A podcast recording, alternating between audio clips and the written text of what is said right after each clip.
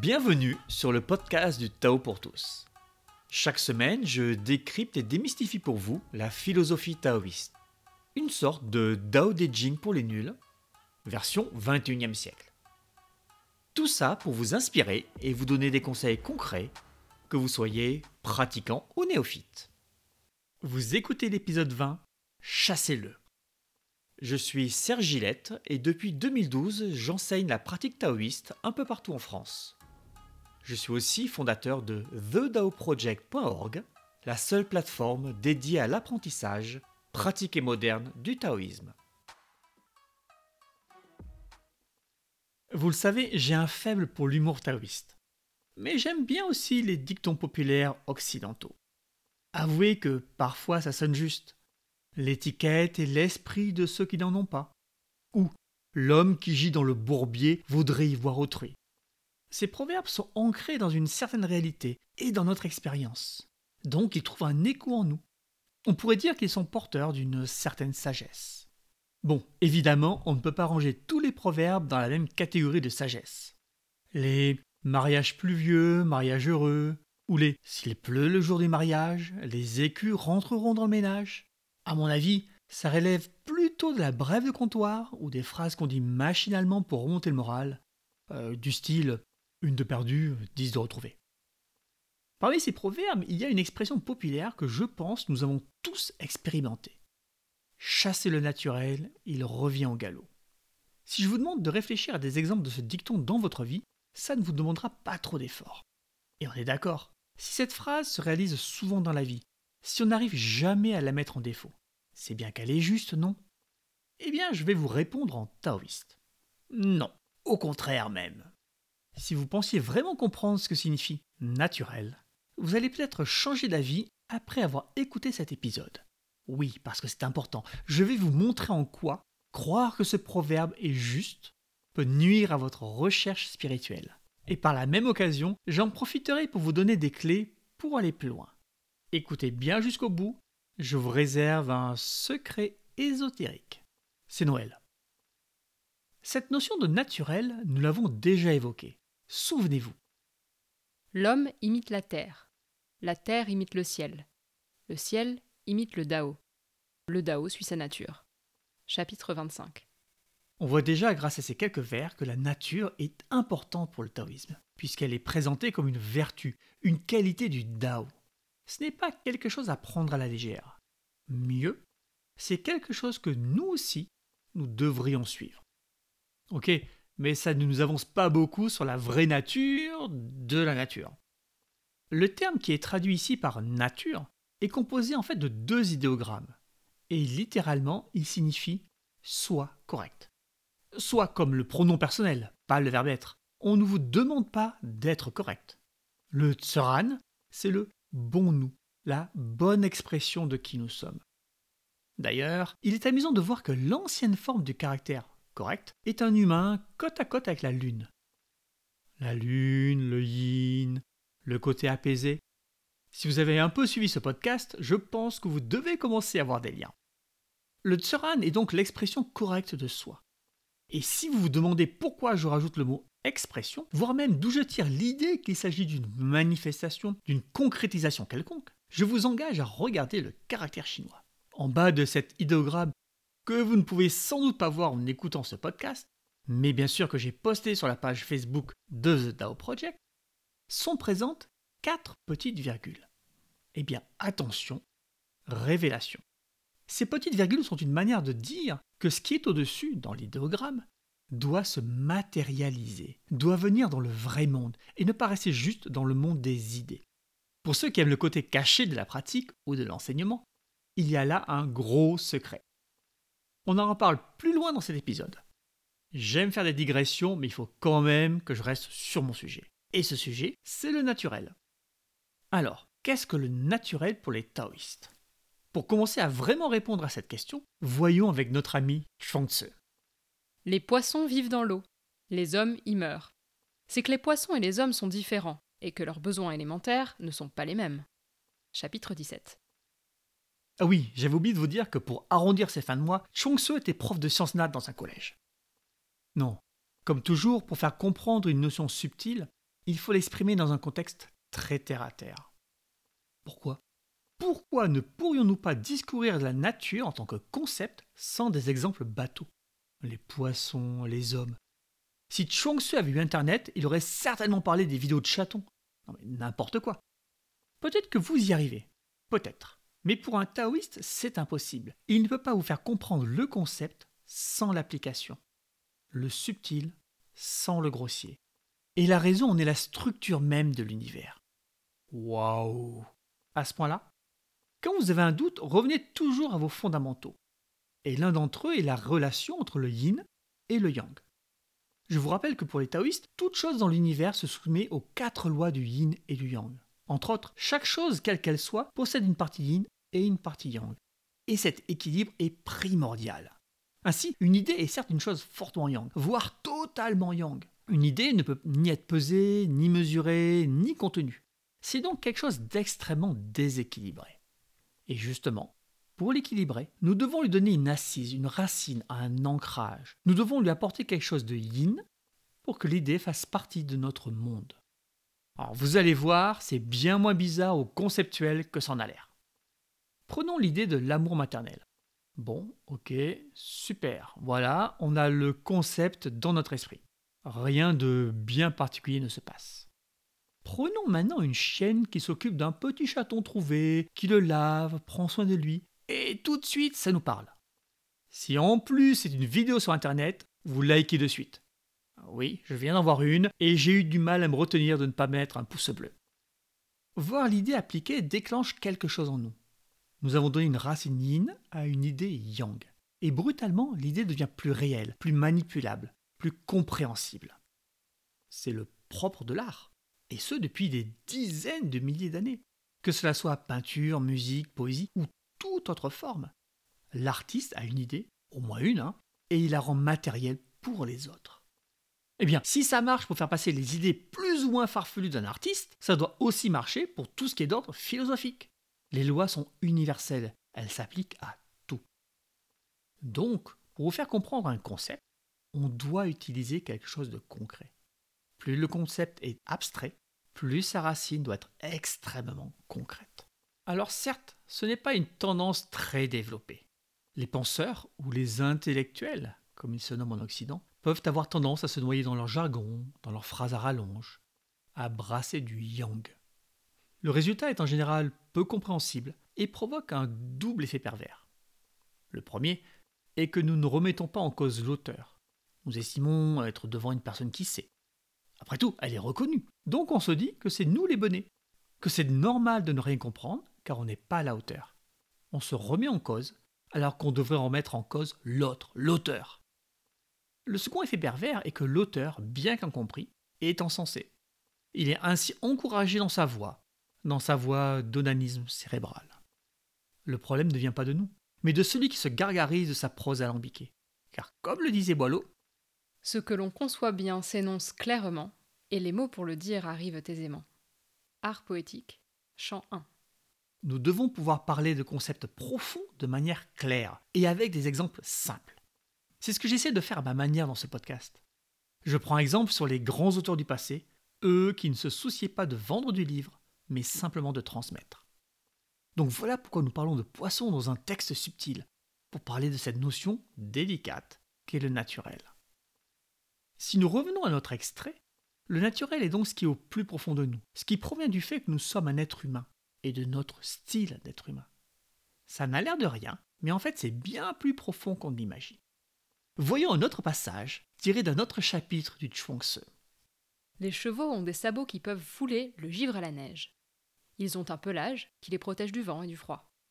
Ils broutent l'herbe, boivent de l'eau, lèvent leurs pattes et sautent. Telle est la véritable nature des chevaux. Ils n'ont que faire des carrousels et de vastes écuries. Chapitre 9. On passe des poissons aux chevaux, et ce faisant, nous rentrons maintenant dans ce qu'est vraiment la nature. Je suis presque sûr que tous les chevaux que vous avez vus monter vivent dans des écuries ou dans des abris de bois disposés dans leur pâture et nous trouvons ça normal. Ça nous semble naturel de les protéger. Je suis prêt à parier que tous les chevaux que vous avez vus monter sont harnachés et ferrés. Plus aucun cheval ne marche sur ses sabots. Ils sont ferrés depuis environ un millier d'années. Ils sont ferrés et nous trouvons ça normal, nous trouvons ça naturel. C'est naturel de lui protéger le sabot, non? Et pourtant non. Les chevaux modernes existent depuis à minima 25 000 ans. Disons qu'il y a 25 000 ans, on sait que nos ancêtres les chassaient et les mangeaient. Fourchette basse donc, 24 000 ans sans fer contre 1000 ans ferrés. On peut donc dire que les chevaux ont magnifiquement survécu, sans fer et sans notre aide. Si on a commencé à protéger leurs sabots, d'abord avec des sandales puis ensuite avec des fers, c'est parce que nous les avons sortis de leur milieu naturel. Nous les avons domestiqués et nous les avons convertis en outils de travail, en machines. La nature du cheval n'est pas de porter un cavalier, ni de tirer une charrue, ni de tourner en rond dans le sable abrasif d'un manège de centre équestre. Ce que nous trouvons naturel, normal, c'est d'ajouter un artifice à un animal parce qu'on le fait vivre et évoluer dans un environnement qui n'est pas le sien, et qu'on lui fait accomplir des tâches qu'il ne ferait jamais dans son état naturel. Donc non, ce n'est ni normal, ni naturel. C'est utile. La différence est grande. Donc nous avons violé la nature et nous cherchons à rééquilibrer égoïstement pour protéger notre investissement. Ce qui est drôle, c'est la suite du texte de Chuang un jour, Polo apparut et déclara Je sais dresser les chevaux. Il brûla et tordit leurs poils, rogna et marqua leurs sabots. Il les brida et les entrava. Puis, il les attacha dans une écurie parquetée de lits de branches de bois. Deux ou trois chevaux sur dix moururent. Il les fit souffrir de la faim et de la soif, tortura leur bouche avec le mort et cingla leur croupe avec la cravache. Plus de la moitié des chevaux en succombèrent. Cependant, on répète depuis des générations que Polo c'est dresser les chevaux. Chapitre 9 Le fameux polo dont il est question n'a aucun rapport avec Marco Polo, bien sûr. C'est un fameux écuyer qui aurait vécu au IIIe siècle avant notre ère. Évidemment, Chuang-Tzu se moque du sort des chevaux, et il ne prêche pas là pour l'équitation éthologique. Nous parlons quand même d'une époque où l'on sacrifie des chevaux pour garnir les tombes royales. Non, il utilise cette histoire pour nous faire comprendre que nous pouvons trouver naturel des choses qui n'en sont pas que nous pouvons avoir ou subir des comportements qui vont brutaliser qui nous sommes réellement. Il veut nous montrer que, tout en pensant bien faire, tout en pensant aller avec la nature, on peut faire l'opposé. Arrêtons un moment avec les chevaux, même si ça semblait si naturel, puisque nous parlions du galop, celui avec lequel le naturel est censé revenir. Revenons un peu à notre purification spirituelle, à notre idée d'aller vers la meilleure version de nous-mêmes. Comme le dirait Clint Eastwood dans un remake qui s'appellerait Le bon, la brute et le taoïste, le monde se divise en deux. Il y a ce qui est naturel et ce qui ne l'est pas. Par essence même, ce qui est naturel ne peut pas être changé. Ainsi, malgré toute sa bonne volonté et malgré tout l'entraînement du monde, un humain ne pourra jamais respirer sous l'eau comme un poisson. Et par opposition, ce qui n'est pas naturel peut donc être changé. On guidait le cheval avec une cravache? Faisons-le à la voix ou carrément avec l'esprit. Oui, c'est ça la véritable équitation éthologique. Vous voyez donc l'intérêt de savoir distinguer ce qui provient de notre nature de ce qui n'en provient pas. Nous ne pouvons pas corriger ou changer ce qui provient de notre nature, mais en revanche, nous pouvons parfaitement transformer tout ce qui n'est pas nous. Nous sommes comme les chevaux de polo, nous subissons de la même manière le mort et la cravache. Au sens figuré, bien sûr. Si vous n'êtes pas encore tout à fait convaincu, je vous propose un petit jeu. Je vais vous citer quelques exemples. Et pour chacun d'entre eux, vous allez vous demander si c'est une cravache, un mort, ou si c'est naturel. Une sorte de vrai ou faux taoïste. Version naturelle, pas naturelle. Attention, soyez honnête. Prêt? 1. Toutes les filles que je rencontre sont des écervelés superficiels. 2. Je suis schizophrène. 3. Toutes mes relations sentimentales finissent mal. 4. Mon père était alcoolique. Je suis alcoolique, on n'échappe pas à ses gènes. 5. Mon fils est hyperactif, il n'a aucune attention. 6. Je ne sais pas gérer mes émotions, c'est comme ça depuis que je suis enfant. 7. Je suis autiste, j'ai été diagnostiqué très tard. Et 8. Je suis coléreux.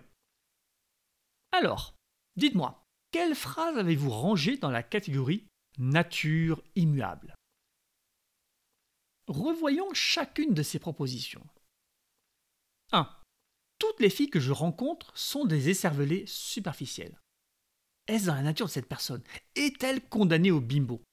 Non, bien sûr. Ces rencontres sont le fruit de la combinaison de ce que cette personne dégage au niveau de sa personnalité, de ce qu'elle montre au monde extérieur et des endroits qu'elle fréquente.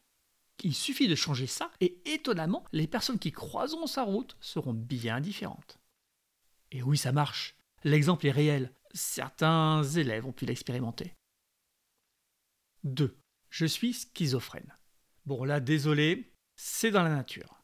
Les taoïstes le disent et les neurologues occidentaux le disent aussi. Une fois l'esprit cassé, il reste cassé. On peut toutefois minimiser la manifestation du trouble grâce à un traitement ainsi qu'à des exercices physiques comme du Qigong. Ça a été appliqué avec succès par un collègue taoïste et psychiatre. 3. Toutes mes relations sentimentales finissent mal. Alors oui, il peut y avoir une part de fatalité. Mais honnêtement, les relations finissent mal soit parce qu'on se met avec une personne qui ne nous correspond pas, ou à qui on a vendu un mensonge, qu'on ferait l'exemple numéro 1.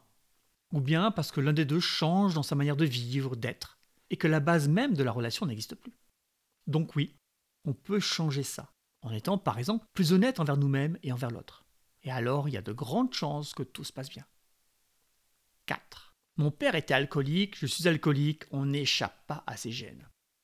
Alors selon vous, inné ou acquis? Acquis, bien sûr. Nous sommes là dans un processus culturel. On imite la génération précédente, mais ce n'est pas nous. C'est le même problème avec les religions qui sont très rarement choisies. On prend la religion de ses parents ou on se convertit à celle de son conjoint. Super. Eh oui, les religions ne sont donc pas naturelles. Ce sont des produits humains au même titre que les cravaches et l'alcoolisme. 5. Mon fils est hyperactif, il n'a aucune attention. Si c'est votre cas, rassurez-vous, ce n'est pas dans sa nature. On peut parfaitement résoudre ça. J'ai eu l'occasion de travailler avec un enfant qui allait être lourdement médicalisé pour ce problème, et qui en quelques heures de pratique est devenu si posé et attentif que sa mère ne reconnaissait plus. Je vous laisse méditer là-dessus. 6. Je ne sais pas gérer mes émotions, c'est comme ça depuis que je suis enfant. Alors déjà, ce n'est pas parce qu'on traîne quelque chose depuis son enfance que c'est gravé en nous. Dans ce cas, ce qui est tristement drôle, c'est que c'est parfaitement correctible, mais que les émotifs pensent que c'est incurable. Pire, parfois ils utilisent ce dérèglement pour justifier leurs actions. 7. Je suis autiste, j'ai été diagnostiqué très tard. Désolé, c'est ta nature. Il va falloir faire avec et apprendre à composer avec. C'est faisable jusqu'à un certain point, et peut-être même que personne ne s'en apercevra. Mais bien entendu, il restera toujours sous-jacent ce fond autistique. C'est ta nature. Et enfin, 8. Je suis coléreux. Pas de bol, c'est dans ta nature aussi. Nous avons tous une émotion principale, une qui va émerger en premier quand on est mis face à un stress. Pour moi, par exemple, c'est la colère ou ses dérivés, frustration, dégoût. Alors oui, je suis coléreux. Et donc, quoi que je fasse, j'aurai toujours en moi ce fond de colère, ce fond de gars qui peut péter les plombs et tout casser. J'ai ce fond, mais combien de ceux qui me connaissent ont vu ce trait se manifester? Ils ne sont pas nombreux. De plus, désormais, la colère ne dure pas. Elle est bien moins violente qu'il y a une vingtaine d'années. Et je ne veux même pas vous parler de la personne imbuvable que j'étais avant que je ne commence mon voyage dans le taoïsme pratique. Reprenons. Sur ces huit exemples, trois sont réellement liés à la nature. Schizophrène, autiste, coléreux et 5 ne sont pas du tout liés à ma nature ou si peu. Alors honnêtement, vous en avez trouvé combien? Qui pensait qu'un gamin hyperactif l'était à vie? Qui pensait qu'un zèbre émotif était damné à vie? Donc vous comprenez pourquoi je disais au début de ce podcast que l'expression chasser le naturel, il revient en galop est fausse pour les taoïstes. Ce qui revient en galop, ce n'est pas le naturel, mais c'est souvent nos déséquilibres, ce qui revient en caracolant, ce sont nos problèmes non réglés. Ce n'est souvent pas notre nature. Cette dernière reste malheureusement souvent bien cachée par les couches de préjugés que nous pouvons avoir sur nous-mêmes. Mais il y a autre chose. Non seulement nous pouvons facilement confondre ce qui est de l'ordre de l'inné, euh, du gravé en nous, hein, et de ce qui est de l'ordre de l'acquis, ce qu'on a accumulé depuis la naissance. Mais si on est persuadé que l'on ne peut pas échapper à cette condition, pourquoi faire un effort? La croyance dans cette fatalité nous empêche de vouloir changer quoi que ce soit. Si je suis persuadé que je n'attire que les mimos, et que cette expression est vraie. Alors je me condamne à penser que, quoi que je fasse, je vais au final me retrouver en couple avec Miss T-shirt mouillé du camping des Flobeux. Pourquoi me battre? Si je suis conscient d'être coléreux, eh bien je n'y peux rien, c'est ma nature. Si je la chasse, elle revient. Autant ne rien faire et continuer à crier sur tout le monde quand je trouve pas mes clés. Vous voyez, ce dicton nous pousse à l'inaction. Il nous pousse à surtout ne pas vouloir changer ce qui est modifiable, à ne pas vouloir compenser ce qui est immuable. Il nous pousse à la médiocrité. Il nous incite à ne pas aller vers une meilleure version de nous-mêmes. Et ça, pour un taoïste, c'est inacceptable. Nous voulons aller vers le mieux, vers le plus grand, vers le Dao, vers le naturel. Ce qui nous plombe, qui nous coupe les ailes, qui nous enchaîne, nous allons le fuir. Les grandes phrases qui vous rabaissent en font partie. Alors arrivent deux grandes questions. D'abord, avons-nous besoin de savoir ce qui relève de notre nature de ce qui n'en relève pas? Et ensuite, est-ce important? Déjà, je vous rassure, à moins que vous ne soyez thérapeute ou que vous enseignez comme moi, vous n'avez pas vraiment besoin de savoir faire la différence entre naturel ou pas.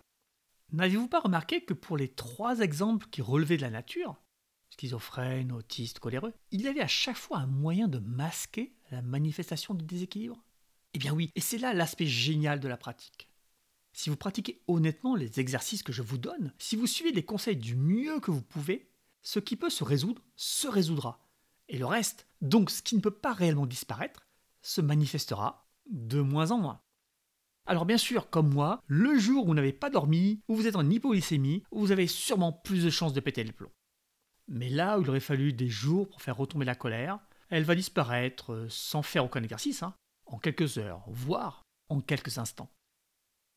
La tradition à laquelle je suis rattaché possède de nombreux noms, et l'un d'entre eux, c'est la méthode des huit portes qui mènent au naturel. Vous comprenez pourquoi c'était important pour moi que je consacre un épisode à ce sujet. Nous n'avons pas tout vu sur le naturel, ça demanderait beaucoup plus de temps, mais vous avez déjà beaucoup d'éléments. Alors pour résumer, il y a des aspects en nous qui sont gravés et qui sont immuables. D'autres aspects sont juste posés ou collés sur nous. Nous pouvons travailler pour que les premiers soient compensés et que les seconds soient décollés ou balayés. Pour cela, une seule solution, une pratique honnête et régulière. Alors, comme dirait l'auteur du traité du jade parfait, Quelle folie de refuser les clés du Fengdu Pourquoi ne pas aller à la montagne? On y voit le ciel et la terre. Livre premier. J'espère que cet épisode vous a plu et qu'il a bousculé quelques idées préconçues que vous pouviez avoir sur vous-même et sur la fatalité sur le je n'y peux rien, c'est comme ça. Si ce podcast vous a intéressé, partagez-le pour m'aider à le faire connaître. Notez-le sur votre plateforme de podcast. Sans note, il reste caché. Et de facto, moins de personnes peuvent en profiter. N'est-ce pas dommage? Si certains des aspects de votre personne vous gênent et que vous voulez commencer un réel travail sur vous, vous pouvez me rejoindre sur thedaoproject.org. Comme le dit le proverbe chinois, un voyage de mille lieues commence par un premier pas. Je vous invite à le faire aujourd'hui comme je l'ai fait il y a 18 ans pour profiter de tout ce que la pratique va apporter à votre vie. En prime, si vous m'envoyez un mail en mentionnant le podcast, je vous conseillerai individuellement sur la pratique la plus adaptée pour débuter selon vos besoins et vos envies. Alors qu'attendez-vous?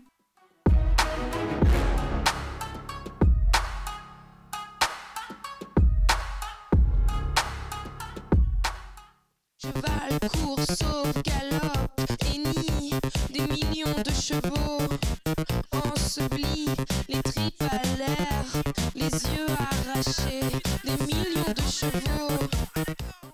vous avais dit que je vous parlerai d'un secret ésotérique quand j'évoquais les quatre virgules qui se trouvaient en bas du caractère Ran. Ran, c'est le second caractère de ce Ran, le naturel. Eh bien, sachez que ces quatre virgules correspondent aux quatre aspects de l'être humain. On vous dit ainsi que vous devez être le plus parfait possible dans toute votre expression, pas juste bien développé dans une seule direction. Concrètement, ça ne sert à rien de se glorifier d'être un grand guérisseur, car rien ne dit que ces quatre aspects sont correctement développés ou même équilibrés. Ce que laisse d'ailleurs penser le fait de se glorifier. Quels sont ces quatre aspects? Je vous laisse chercher et m'écrire à serge.thedaoproject.org si vous croyez avoir trouvé.